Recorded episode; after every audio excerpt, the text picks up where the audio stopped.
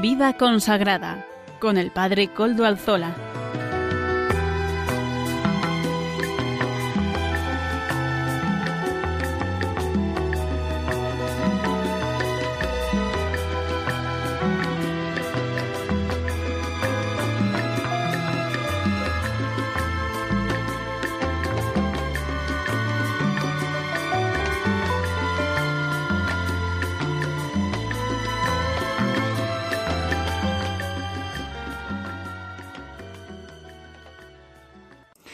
Buenas tardes amigos y oyentes. Son las 5 y un minuto en mi reloj, las 5 de la tarde de este jueves y estamos en Radio María. Ya saben ustedes que las, a las 5 los jueves es la hora del programa de vida consagrada. Les saluda con sumo gusto Padre Coldo Alzola, Trinitario.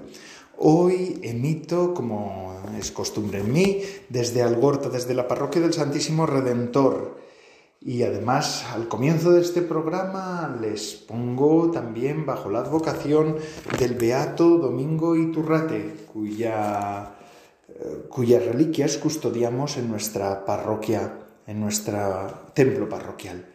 Este joven trinitario nos guarde y nos proteja. Hoy también saludo, como no, a todos los que nos están ayudando desde Radio María, desde el control, para poder emitir en esta ocasión también, hoy que es jueves 30 de junio. Hoy la Iglesia nos ofrece la fiesta de los santos protomártires de la Iglesia romana. Es en esa primera persecución contra la Iglesia desencadenada por el emperador Nerón Después del incendio de la ciudad de Roma en el año 64, muchos cristianos sufrieron la muerte en medio de atroces tormentos. Este hecho está atestiguado por el escritor también pagano, o también está atestiguado más bien por el escritor pagano Tácito y por Clemente, obispo de Roma, y en su carta a los Corintios nos habla de la crueldad de aquella persecución. Pues precisamente hoy, eh, en este tiempo, en esta persecución. Hoy nosotros también estamos viendo algunas situaciones de persecución en el mundo eh, y para los cristianos. Estoy pensando en los cristianos de Nigeria, últimamente nos están llegando noticias de allá, pero estoy pensando también en cristianos de otros lugares. Pidamos por todos ellos en esta fiesta de los protomártires romanos. Además, hoy me gustaría leer este texto de San Agustín que nos habla del Evangelio que hoy hemos proclamado en la misa. Levántate y echa a andar, dice San Agustín, si el Espíritu de Dios que resucitó a Jesús de entre los muertos habita en vosotros, el mismo que resucitó a Jesús de entre los muertos, hará revivir vuestros cuerpos mortales. Ahora es un cuerpo humano, luego será un cuerpo espiritual. Adán, el primer hombre, fue creado como un ser con vida. El nuevo Adán, en cambio, es espíritu que da vida. Oh, qué aleluya tan glorioso, decía San Agustín. Cantaremos entonces, qué seguridad. Ya no hay más adversarios, ya no más enemigos, ya no perderemos a ningún amigo. Aquí abajo cantamos las alabanzas de Dios en medio de nuestras preocupaciones. En el cielo las cantaremos con total paz y tranquilidad. Aquí las cantamos destinados a morir. En el cielo, en una vida sin fin. Aquí en la esperanza, allá en la realidad. Aquí somos viajeros, allá estaremos en nuestra patria. Cantemos pues ya desde ahora, hermanos, no para saborear ya el reposo, sino para aligerar nuestras penas. Cantemos como hacen los viajeros. Canta, pero no dejes de caminar. Canta para animarte en medio de las fatigas. Canta y camina. ¿Qué quiere decir camina? Avanza, progresa en el bien obrar. Camina hacia el bien, avanza en la fe, en la pureza de las costumbres. Canta y camina. No te desvíes, no te eches atrás, no te detengas volvámonos hacia el Señor. Qué palabras tan sabias y tan hermosas, ¿verdad? Las de San Agustín para ese Evangelio que hoy proclamábamos en la misa, el Evangelio del paralítico en, el Evangelio de Mateo. Ponte en pie, coge tu camilla y vete a tu casa, le dijo el Señor, para que veáis que el Hijo del Hombre puede perdonar pecados. Este comentario de San Agustín nos centra también en lo que verdaderamente hoy entendemos este ponernos en pie y caminar con Cristo, en pos de Cristo, que significa caminar en la vida eterna, ya en esta tierra, nos lo recordaba tantas veces el Papa Benedicto XVI, en esta tierra, no porque él sea especialmente el único que haya dicho esto, pero sí él lo, lo decía con insistencia en sus alocuciones y en sus homilías, ya en esta tierra, ya en esta tierra empezamos a gustar y conocer la vida eterna. Bendito sea el Señor que nos hace partícipes de esta nueva forma de vida. Y además vamos a continuar con nuestro programa porque viene hoy también cargado de contenidos especiales. Contamos hoy con un agustino, hablando de San Agustín, pues a un agustino que es obispo de Palencia, don Manuel Herrero nos va a ofrecer la editorial del programa de hoy, ese espacio que los obispos, miembros de la Comisión Episcopal de Vida Consagrada, nos ofrecen.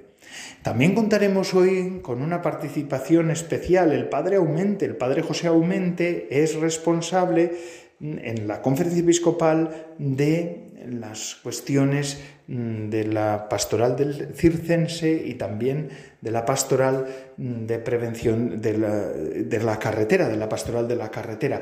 Y además es que el próximo domingo celebraremos la jornada de prevención en la carretera.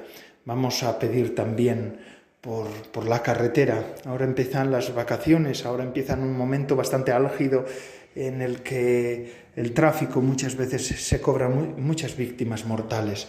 Así que hoy tenemos la suerte de contar con el Padre Aumente, que además tiene un programa aquí. Tiene un programa aquí en Radio María. Vamos a pues a escucharle al Padre Aumente. Amaro Villanueva, como siempre, nos ofrecerá el espacio Música para Evangelizar unos momentos, unos tiempos, unos minutos, donde por medio de la música podemos ver cómo hoy se está proclamando el Evangelio de Jesucristo. Y cómo no, pues también el Padre Antonio Bellella. Antonio Bellella nos ofrecerá también su espacio de formación. Bueno, Saben ustedes que además nos pueden seguir por los podcasts de la web, ya saben, no, se lo voy a repetir de nuevo, yo me bajé la aplicación de Radio María para el móvil, ¿eh? Radio María Play, y es facilísimo. Escuchar Radio María cuando te, desee, cuando te apetezca, pero además también con Radio María Play puedes bajar todos los podcasts que desees. Es facilísimo. Yo os invito a todos a que lo hagáis también como yo lo hago. A mí me viene muy bien y además es una maravilla poder recuperar programas anteriores. Pues el programa de Radio María de Vida Consagrada también está entre los podcasts. Pueden bajar el nuestro, pueden escuchar aquel programa que más les pudo interesar. Pueden escuchar el programa si una semana no lo han escuchado. Pueden además también ver alguna sección, pues dicen, esta sección me interesaba, pues voy a ir al tal día y lo escucho, lo reescucho y lo pueden disfrutar también.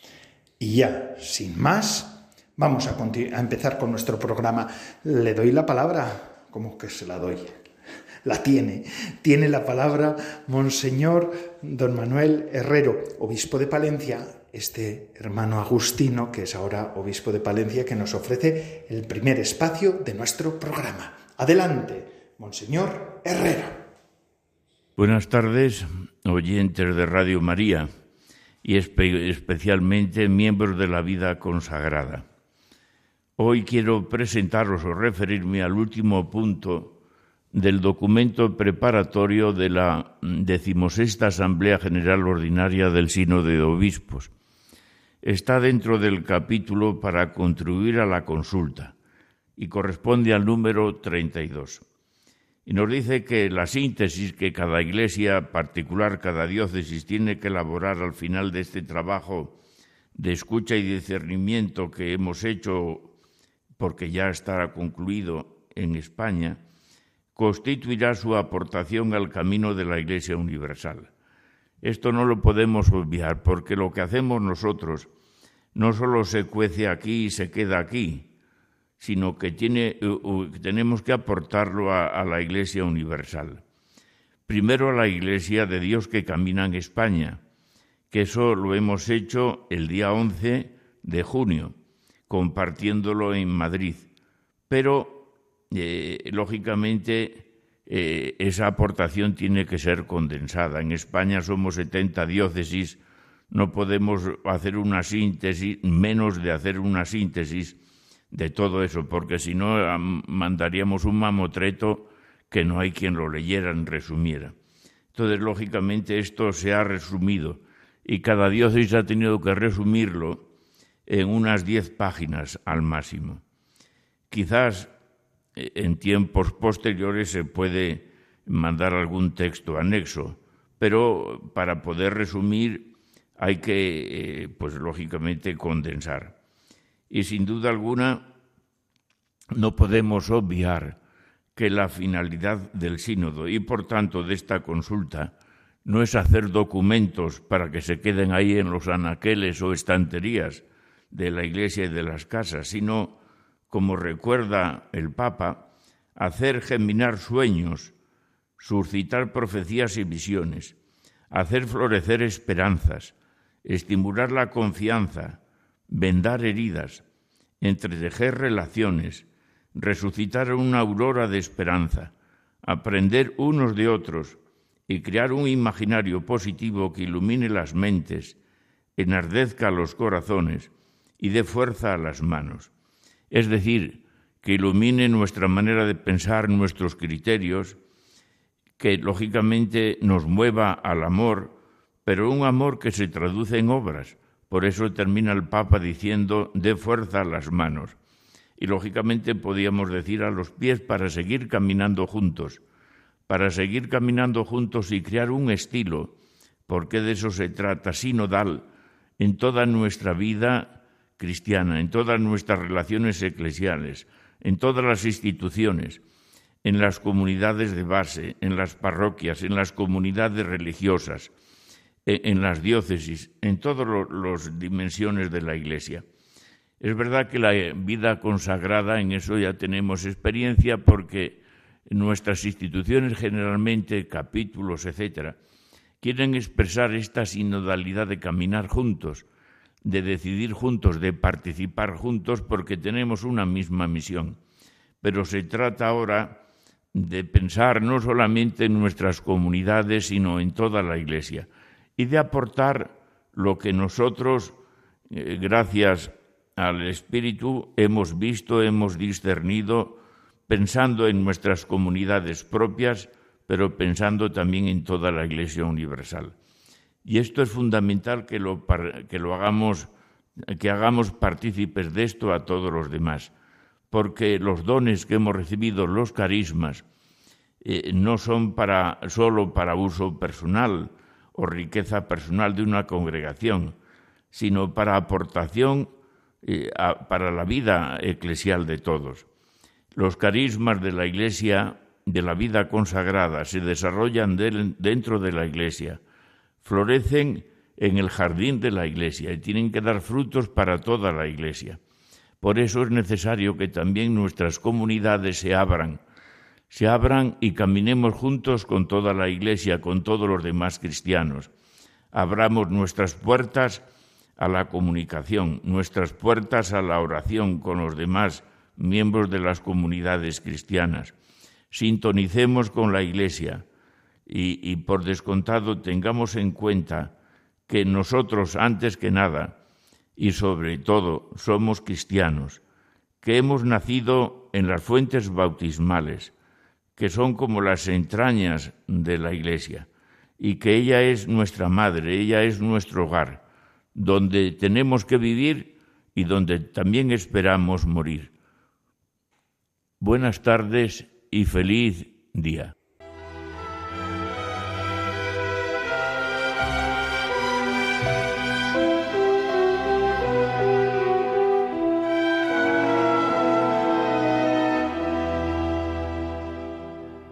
Gracias, Monseñor Herrero, Monseñor Manuel Herrero, don Manuel Herrero, obispo de Palencia, Agustino, por estas palabras con las que hemos empezado el programa de hoy. Y ahora vamos a continuar con el mismo. Ya saben ustedes que todo este programa de vida consagrada es una oferta que la Radio de la Virgen da a la Comisión Episcopal de Vida Consagrada y por eso podemos hablar de estos temas que igual en otras radios no tienen eco, pero en Radio María sí. Radio María es un verdadero empeño de evangelización hecho por hombres, pero al amparo de María, al amparo de la Virgen del Cielo. Y es por eso que es importante también poder colaborar con Radio María. Es verdaderamente una oportunidad que la Virgen nos da, que el Señor también nos da, en este tiempo en el que, en este tiempo, vuelvo a decir que es tan complicada la pastoral, pues Radio María nos ofrece una plataforma que no podemos eh, agradecer del todo. Gracias, Radio María. Muchísimas gracias. Y ahora vamos a escuchar esta cuña que nos ofrece Radio María, este, este, esta invitación de Radio María. Escúchenlo. Yo estaré con vosotros todos los días hasta el fin del mundo, prometió Jesús a sus apóstoles antes de su ascensión al cielo.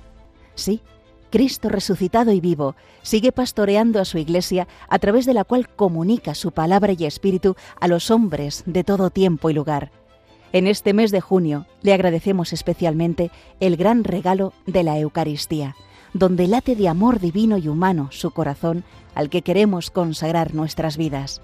Ayúdanos a extender a través de las ondas esta buena noticia de su presencia salvífica, con tu oración, voluntariado y donativos.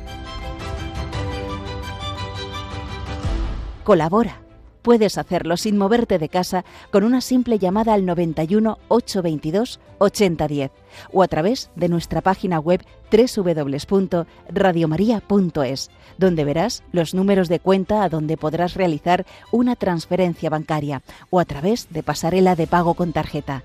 Además, tenemos disponible el método de pago Bizum. Y si quieres que tu donativo desgrabe, no olvides indicar tus datos personales, incluido tu NIF. Radio María, una fuerza de amor y esperanza para el mundo.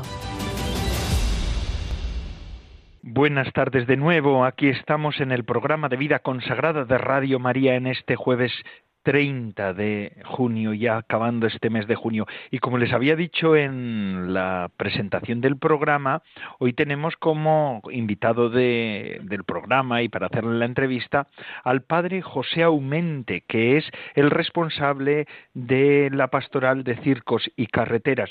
Además, padre José, buenas tardes. ¿Qué tal estamos? buenas tardes, hermano. Estoy muy bien. Gracias a Dios, muy bien este padre cuya voz también le sonará a los oyentes, porque claro, él tiene el programa En Camino en Radio María los viernes a las cinco de la mañana. ¿Es así, padre? Así es, así es, somos madrugadores, como ves. Así es, es que la aurora, hay que, hay que recibir el día, ¿verdad? como tantos, como tantos. Padre José, y le invitamos para que nos hable también de la jornada de responsabilidad en el tráfico de este año. María se puso en camino, ¿no es así? El lema mm, a mí me parece acertadísimo, son muy bonito.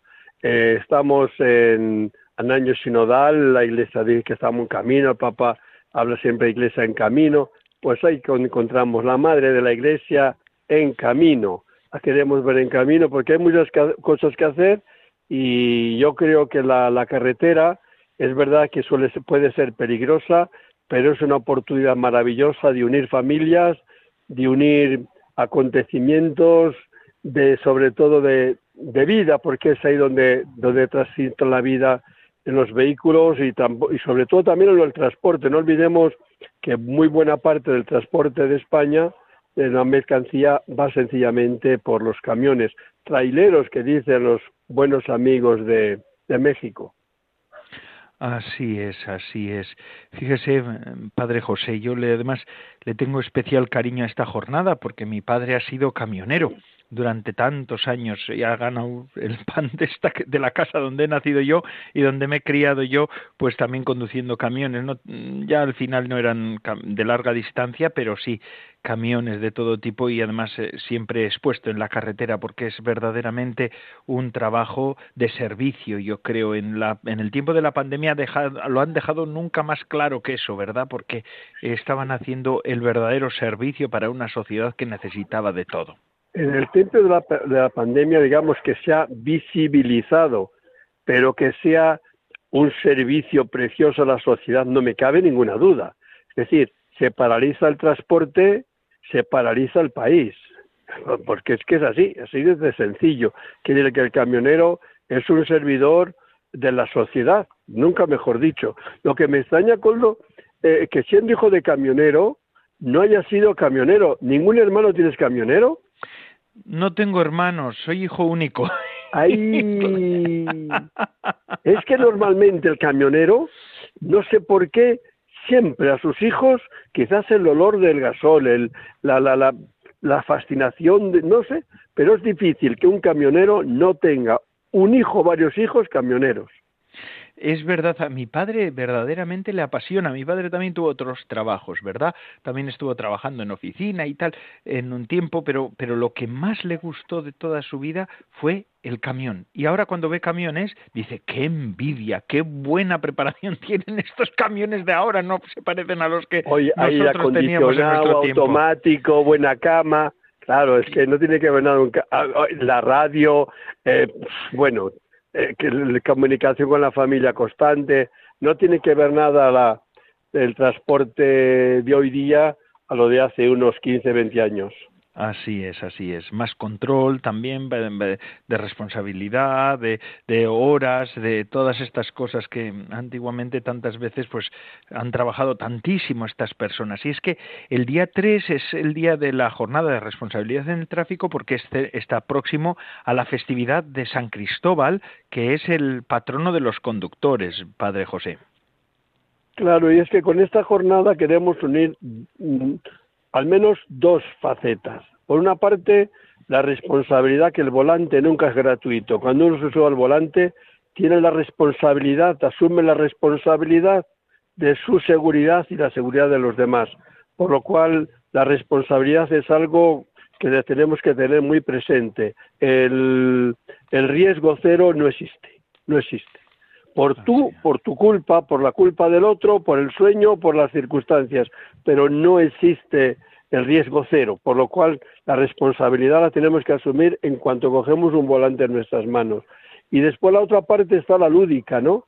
Eh, es un día de, por motivo de San Cristóbal, las fiestas que se reúnen, pues de celebrar en familia la fiesta del, del padre conductor, del padre camionero, de, de, de, los coches, de los vehículos, porque también celebran San Cristóbal sencillamente que tienen su cochecito y o su patinete, como algunas veces viene a que se les bendiga, o las bicicletas. Quiere decir que es un día muy bonito, muy popular y sobre todo también entrañable para este mundo de, de la carretera que tantas lágrimas también hace vertir a tantas familias. Eso sí que es una lacra, pero no hay que acostumbrarse, pero es verdad que, que contamos con ello.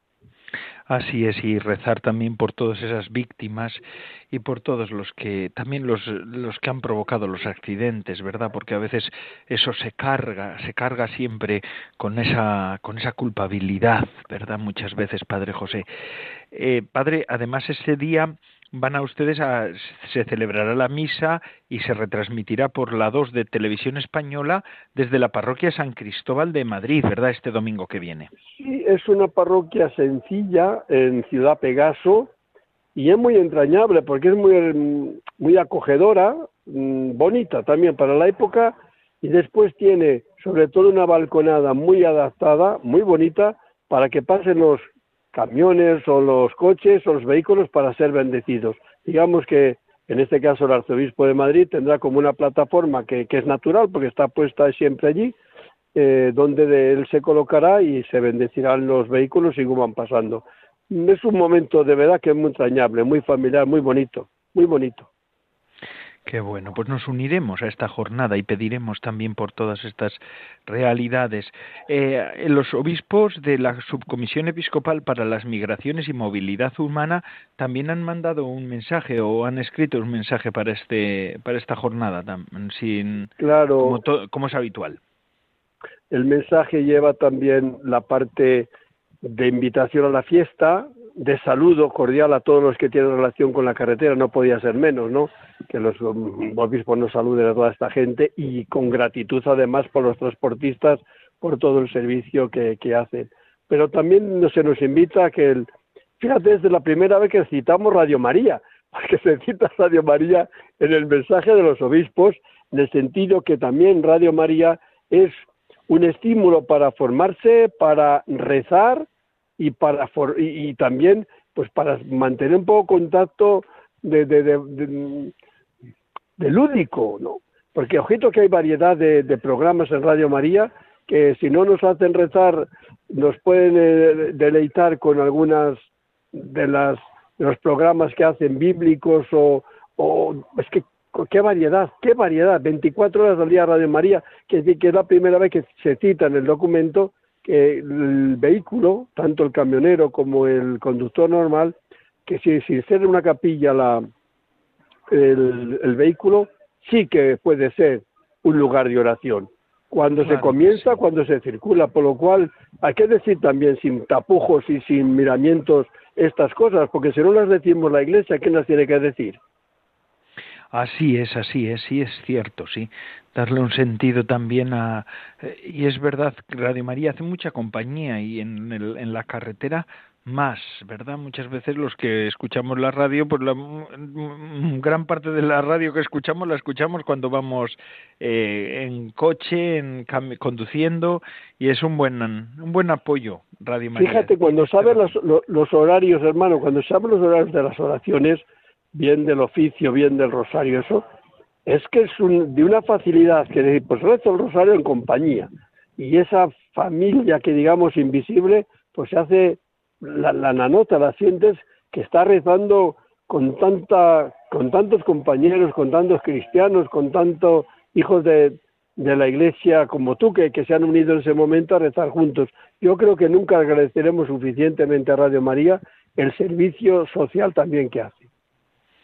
Así es, así es. Pues damos gracias a Dios porque este, esta vía de Radio María también surgió hace cuando en España pues más complicado era la evangelización o cuando está siéndolo pues sale eh, Radio María también en ayuda de la evangelización.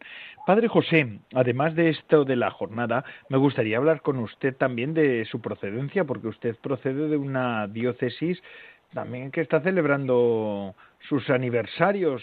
Hace poco leía yo que, han celebrado el aniversario de la catedral, de, de toda de, esa gran catedral y esa tradición como iglesia diocesana que tiene la diócesis de Palencia.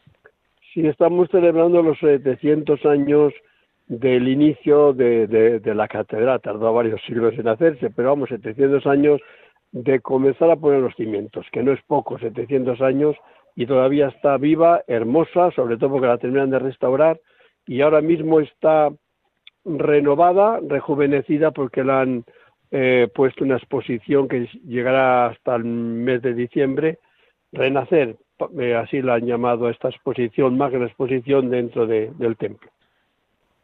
Qué bueno, qué bueno. Pues una diócesis con raíces profundas. ¿Usted nació en ella? ¿Es sacerdote de ella o, ha ido a vivir? Sí, sí, yo soy palentino y sacerdote palentino, sí. Qué bueno, qué bueno. Y además usted es de un instituto secular. Nosotros estamos en el programa de vida consagrada y en vida consagrada nosotros solemos mm, eh, nos gusta hacernos eco de los distintos modos y medios de consagración que hay en la Iglesia, ¿verdad? Y uno de ellos es, pues, los institutos seculares. Eh, ¿Cuál es el suyo? ¿Cómo se llama su familia? Nuestro instituto se llama Siervos de la Iglesia. Fue fundado por Monseñor Dino Torrellani, eh, aprobado en el 48. ¿eh? Es decir, que ya de años atrás, pues ya comenzó el primer grupito, ¿no? Pero fíjate que cuando eh, hicieron la primera profesión, había tres. ¿eh? y después enseguida se añadió otro, pero ya al hecho de muerte por el cual murió enseguida. Y nuestro fundador siempre decía que había sido como un milagro que se, le haya, se les haya aprobado ya al instituto siendo tan poquitos, tan poquitos, tan poquitos. Y él siempre le ha gustado decir, y creo que lo va logrando, el piccolo instituto. Nunca quiso tener un gran instituto, sino una familia pequeñita que sea como la levadura en, la masa, que haga, pueda lo que haga lo que pueda y se entregue generosamente, esto sí, hasta, hasta las últimas consecuencias, en bien de los más necesitados, de los más débiles, que es el carisma principal del instituto. Qué bueno. Ese, ese, explíquenos un poco cómo es el carisma de ustedes y por qué, por qué surge o por qué pues fíjate, surge por inspiración. Surge por casualidad. Los italianos son muy fantasiosos. Cuando en el año 28 el fundador mm, celebra su primera misa en el santuario de la ciudad, la patrona de la ciudad de Reggio Emilia, dice que pone debajo del cáliz un papelito con dos peticiones a la Virgen y al Señor. Eh, poder practicar los consejos evangélicos sin ser, sin dejar la diócesis de ser cura diocesano y eh, dedicarse a las categorías de personas más abandonadas. Eso lo dejó ahí en el debajo del cáliz y las circunstancias en el año 28 pues no se preveían que si tenías que practicar los consejos evangélicos pudiese ser cura diocesano, eso estaba muy lejos de, de ser así, ¿no? Pero se logró. Y lo otro, pues mira por dónde que dice que un día estando en una parroquia, unos jóvenes le dijeron que había unos medio gitanos ahí llorando acerca del mercado, fue a ver qué es lo que pasaba, eran unos feriantes que tenían un, un enfermo, entonces Don Dino dice que entró a visitarlo, a consolarlo, y él mismo cuenta que cuando salió de aquella caravana nunca jamás su vida volvió a ser la misma.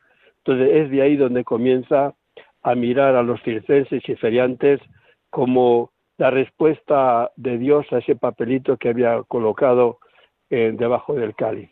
Entonces descubrió que la categoría cual que, que, quería servir tenía que ser circenses, feriantes, que después añadieron otras dos no están claras, gitanos y presos a cárcel. De hecho, el obispo le nombró muchísimos años capellán de cárcel. Mire, mire, qué bonito. Todo, todo instituto tiene detrás pues la acción del Espíritu Santo y como tal siempre tiene algo que verdaderamente cautiva a quien escucha las historias de los institutos. Gracias por hacernos presente también su instituto, Padre José. Aumente. Yo un, placer, cómo no, eh, participar en cualquier radio y más en Radio María, sobre todo por dar a conocer que la la pastoral de la carretera, que no es donde no la pegué yo, pero sí la otra que me dedico, de circos y ferias, que es donde realmente cumplo el carisma eh, fundacional. Pero sí que quería decir, mirando desde la pastoral de la carretera, que no bajemos la guardia. En lo que va de año, solo en lo que va de año, de enero a estas partes, y solo los muertos en 24 horas, que después son muchos más, pero digo los contados a 24 horas del accidente, llevamos ya más de 600 muertos. Quiere decir que son muchas lágrimas las que nuestras carreteras están recogiendo. Así que no nos fiemos de que soy buen conductor, de que las carreteras las conozco, que después nos hace una mala pasada y vamos a engrosar las cifras. Por eso yo siempre digo que la carretera es para usarla, el vehículo es para disfrutarle, pero con las debidas responsabilidades llegamos sanos y sanos a nuestro destino y hacemos felices a los demás porque nos ven felices a nosotros. Yo creo que es el lema que como María salgamos, sí, al camino, pero volvamos sanos también como ella volvió a Nazaret. Eso es, Padre José Aumente. Permítame acabar este momento de con usted recordando y rezando juntos esa oración a Nuestra Señora Virgen de la Prudencia. Si le parece, la, la, recito, la, la oro y así pedimos también por todas estas realidades que usted nos ha traído aquí en esta tarde a nuestro programa de vida consagrada. Gracias, de verdad. Gracias a ti de hacer esta oración que tan entrañable es para mí. Preciosa, preciosa. Vamos a acabar este rato con esta oración. Virgen Santísima de la Prudencia, Señora y Madre mía, al subir una vez más al vehículo y tomar el volante entre mis manos, sé que no es un juego de niños. Por eso, después de silenciar el móvil, me dirijo a ti, Virgen prudente, para pedirte un buen viaje. Guía mi camino por el cumplimiento de las normas de tráfico, para que con la debida atención y prudencia llegue felizmente a mi destino. Madre, ayúdame a gozar del viaje y evitar toda clase de accidentes, para bien mío y de los que me acompañan o circulan junto a mí. San Cristóbal, patrono de los conductores, ayúdame a conducir con responsabilidad y en las debidas condiciones, no por temor de la multa, sino por amor a Dios y respeto a mi prójimo. Amén. Pues muchas gracias, Padre José Aumente. Que Dios lo siga bendiciendo en su tarea y en tantas tareas. Muchísimas gracias a ti y a todos los oyentes de Radio María. Que el Señor nos bendiga a todos de verdad porque necesitamos su protección, bendición y ayuda. Que así sea. Y ahora seguimos con nuestro programa de vida consagrada. Vamos a escuchar música para evangelizar que nos ofrece nuestro colaborador Amaro Villanueva.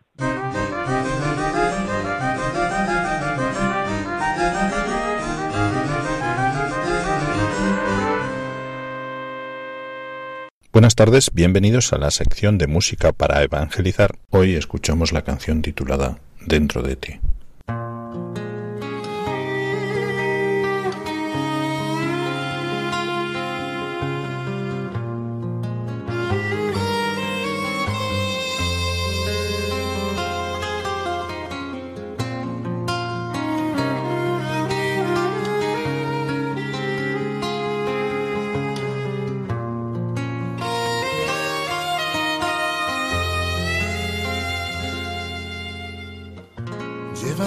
la orilla de tus sueños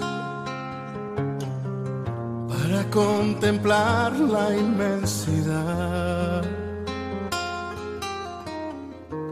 arrojar el polvo de mis miedos y en tus aguas poder reposar. Que se curen todas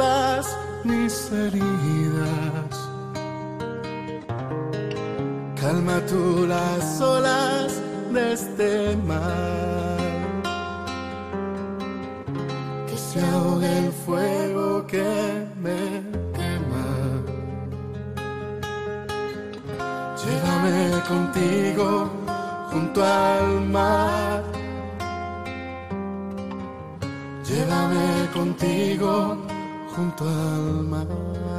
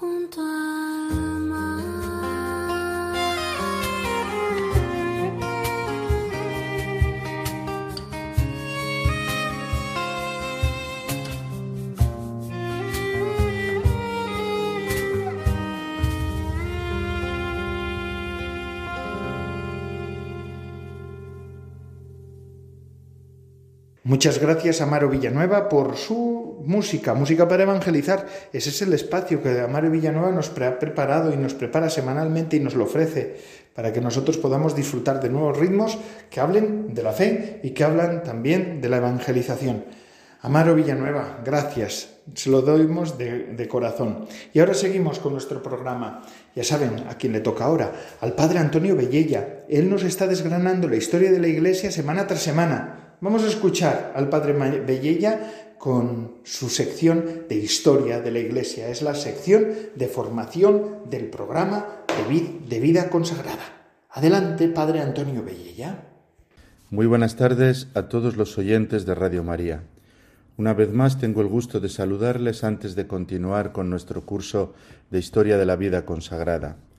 Como ya les anticipé la semana pasada, nos vamos acercando a nuestra época, Hoy iniciaremos el estudio de la vida consagrada en torno a la Revolución Francesa, lo que ocurrió a partir del siglo XVIII, sobre todo en el siglo XIX, dos momentos decisivos, siglo XVIII y siglo XIX, tanto para la vida de la Iglesia como para la vida social, dos momentos de grande transformación. Los siglos XVIII y XIX son conocidos como la época de las revoluciones el inicio de un nuevo ciclo sociopolítico en toda Europa y también en Estados Unidos que tiene una importancia enorme para la comprensión de la época actual y para la comprensión también de nuestra realidad en la vida consagrada a partir del siglo XIX. La Revolución Francesa, que estalla en 1789, es heredera de dos revoluciones previas. Primero la Revolución Inglesa de 1688 88 y, en segundo lugar, la Revolución norteamericana de los Estados Unidos de 1776. Estas dos revoluciones, tanto la inglesa como la norteamericana, no tuvieron tanta repercusión en el resto de los países de Europa, pero la Revolución Francesa, que como saben eh, inicia el 14 de julio de 1789, supuso un momento de inflexión porque desde París, donde estalla el primer fuego revolucionario con la conocida toma de la Bastilla, se extenderá por toda Europa y desde Europa alcanzará especialmente a la América hispana, que a partir de 1810 empezará a desarrollar sus procesos de independencia de la metrópoli.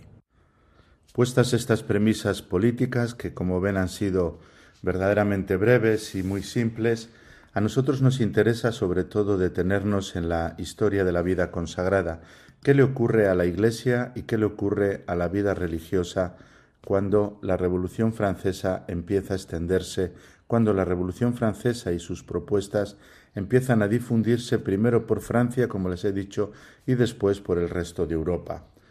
Lo cierto es que al inicio del nuevo ciclo sociopolítico perjudicó muchísimo a la Iglesia por tres motivos. En primer lugar, la Iglesia tenía que ser afectada necesariamente porque estaba presente en todos los lugares de la sociedad y prácticamente en todas las dimensiones y niveles. Era una institución transversal, presente tanto en la monarquía como en el pueblo más humilde, en las capitales como en los pueblos y aldeas más sencillos. En segundo lugar, la Iglesia se le considera una aliada de los derrotados, aquellos que en la Revolución pierden políticamente su significatividad. Eh, normalmente se habla de la monarquía y de la nobleza, son considerados aliados de la Iglesia, o más bien la Iglesia aliada de ellos. Y por lo tanto, es lógico que se considere que si hay que eliminar a la monarquía y a la nobleza, también haya que controlar la Iglesia. Y aquí nos encontramos con una paradoja. Por una parte, la Iglesia es muy difícil de controlar porque está presente en todos los eh, niveles de la sociedad. Pero por eso mismo, por estar presente en todos los niveles sociales, es necesario controlarla si se quiere que la revolución vaya adelante. Y el tercer aspecto son los problemas internos de la Iglesia.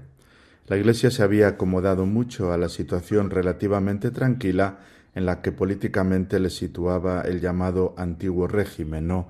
Monarquía, clero, eh, nobleza, burguesía.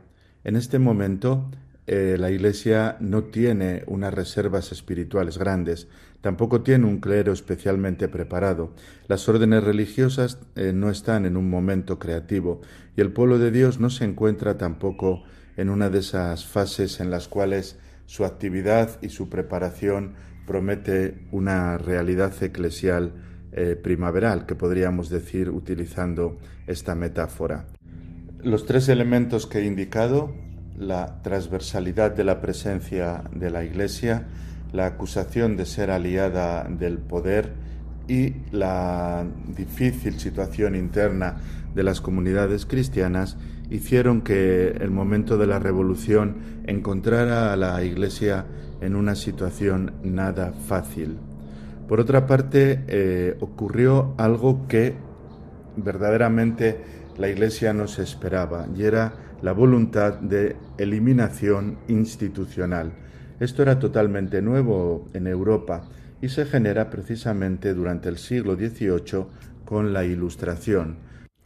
La Ilustración propone un pensamiento nuevo en el cual la presencia de Dios no tiene tanta relevancia como la había tenido hasta entonces. Un pensamiento que habla de la independencia de la razón, un pensamiento que habla también de la independencia de la moral, un pensamiento que se refiere fundamentalmente a una crítica religiosa que tuvo muchísima difusión entre las clases altas y entre la burguesía. Este pensamiento, eh, concentrado con los problemas políticos y unido a ellos, en el momento en el cual estalla la revolución, como les he dicho, pretenderá la eliminación institucional de la Iglesia. Este fue, por una parte, el gran dolor, pero por otra parte fue el gran error, si se puede hablar así, porque precisamente la voluntad de eliminar institucionalmente la Iglesia se encontró con un pueblo con el cual no habían pensado topar los revolucionarios es decir, un pueblo cristiano, un pueblo creyente, un pueblo que entendía que la vida de la fe no tenía por qué ser eliminada necesariamente y que entendía que las instituciones que habían representado hasta ese momento la vida de fe eran sustancialmente válidas, sobre todo en las realidades más concretas de la gente más sencilla. Toda esta realidad eh, generó, por una parte, unas dificultades enormes institucionales, pero curiosamente hizo que surgiera una conciencia muy clara del pueblo de cuál era su lugar, de cuál era su función, de cómo podía colaborar con la Iglesia. Precisamente en esta eh, coyuntura es cuando se hará presente una nueva forma de vida religiosa que es la que nosotros hoy mayormente conocemos, es la vida consagrada de las llamadas congregaciones religiosas. Son nuevas asociaciones, son asociaciones muy próximas al pueblo, son asociaciones que eh, se quieren librar ellas también de todas estas uniones con el poder que las antiguas órdenes tenían, son asociaciones que se dedican a la predicación, a la vida de beneficencia, a la ayuda a los pobres, a la cercanía a los más humildes, son asociaciones en su mayoría femeninas. De todo esto, después de esta introducción contextual, iremos hablando en el próximo programa, la nueva realidad congregacional. Muchas gracias.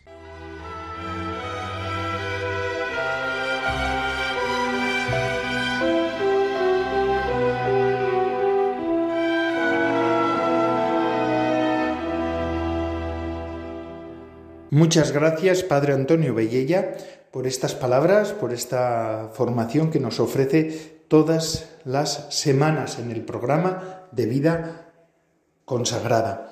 Mirad, miren, hace poquito leía yo una reflexión de un autor que hablaba sobre el Principito, el libro de Saint-Exupéry, de Antoine de Saint-Exupéry, tan hermoso, ¿verdad?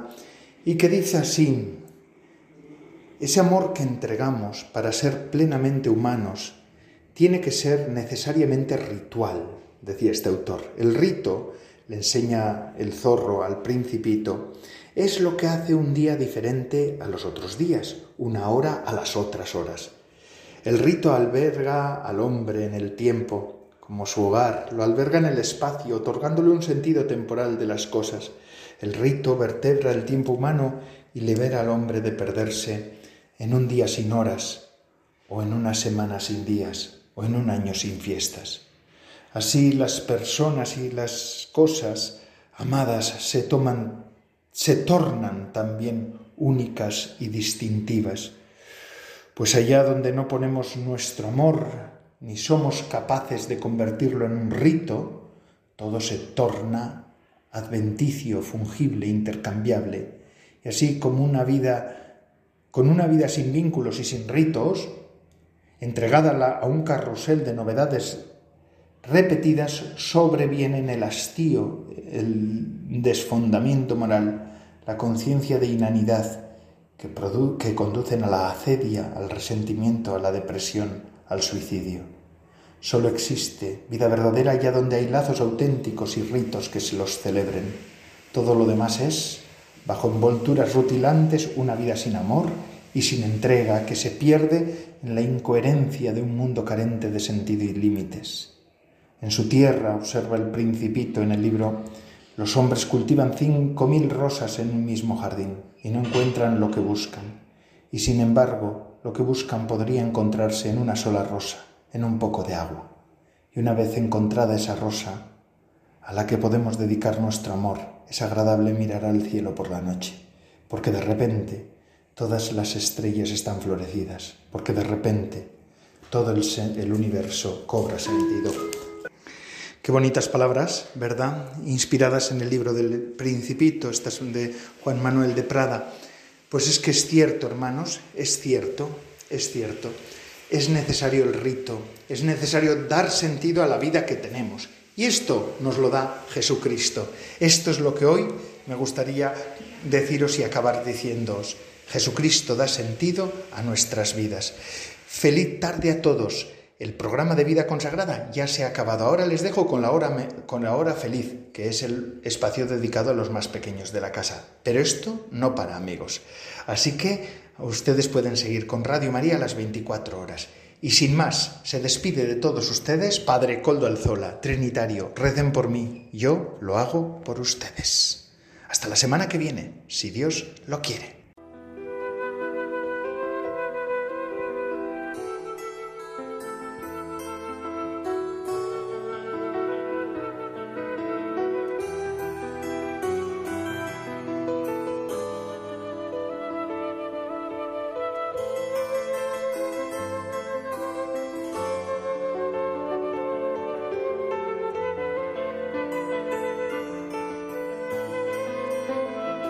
Consagrada con el Padre Coldo Alzola.